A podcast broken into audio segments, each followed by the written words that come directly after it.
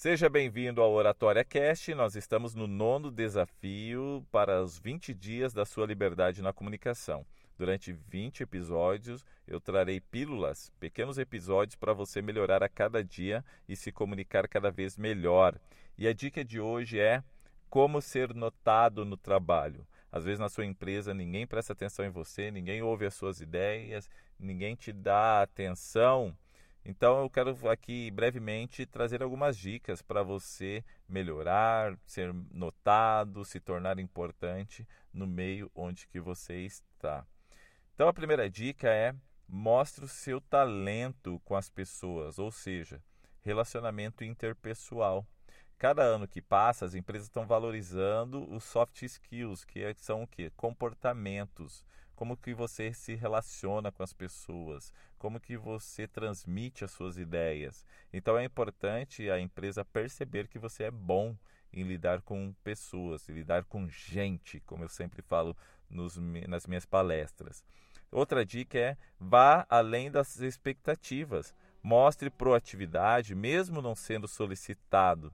As empresas gostam quando as pessoas ali dão ideias, quando as pessoas se envolvem. Então, não faça só aquilo que é pedido para você. Vá além, desenvolva, sugira, sugira ali é, resoluções de problemas. Né? Você pesquisa, vê outros exemplos, a internet está cheia de exemplos e você sugira aí para resolver problemas na sua empresa. Outra dica importante é Construa sua marca pessoal. Seja autêntico, espontâneo e seja lembrado pelos pontos positivos. Eu já falei um pouquinho aqui sobre perfil comportamental. Cada pessoa tem o seu jeito de lidar. Comentei muito sobre o DISC, que é a minha especialidade também. Mas cada tipo de perfil tem a sua característica, tem seus pontos fortes e seus pontos fracos. Então reforce esses pontos fortes em você.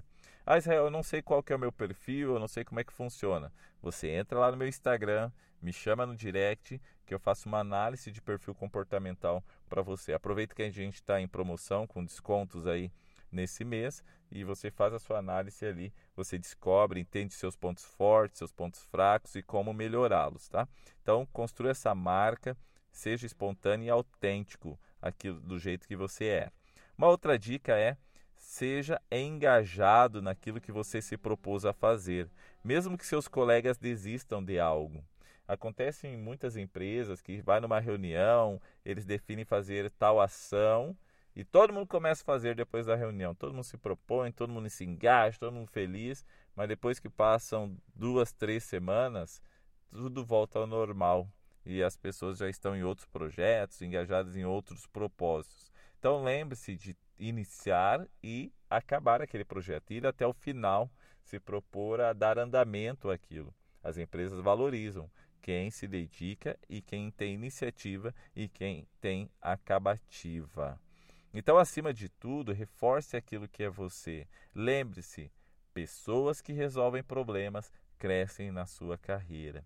Viu um problema lá na sua empresa? Não corra. Diga: opa, uma oportunidade aqui, ó. Pode perceber que seus líderes, aquele que é seu gerente, supervisor, seu chefe, o dono, eles são pessoas que resolvem problemas. Uma empresa, ela resolve problemas. Uma empresa de materiais de limpeza resolve problemas das mulheres que, e homens, né, que precisam ali fazer uma limpeza, né? Alguém, alguma pessoa que precisa fazer uma limpeza. Uma empresa de que vende carros, ela, ela vende ali, ela resolve um problema, né? De locomoção, de segurança e tudo mais.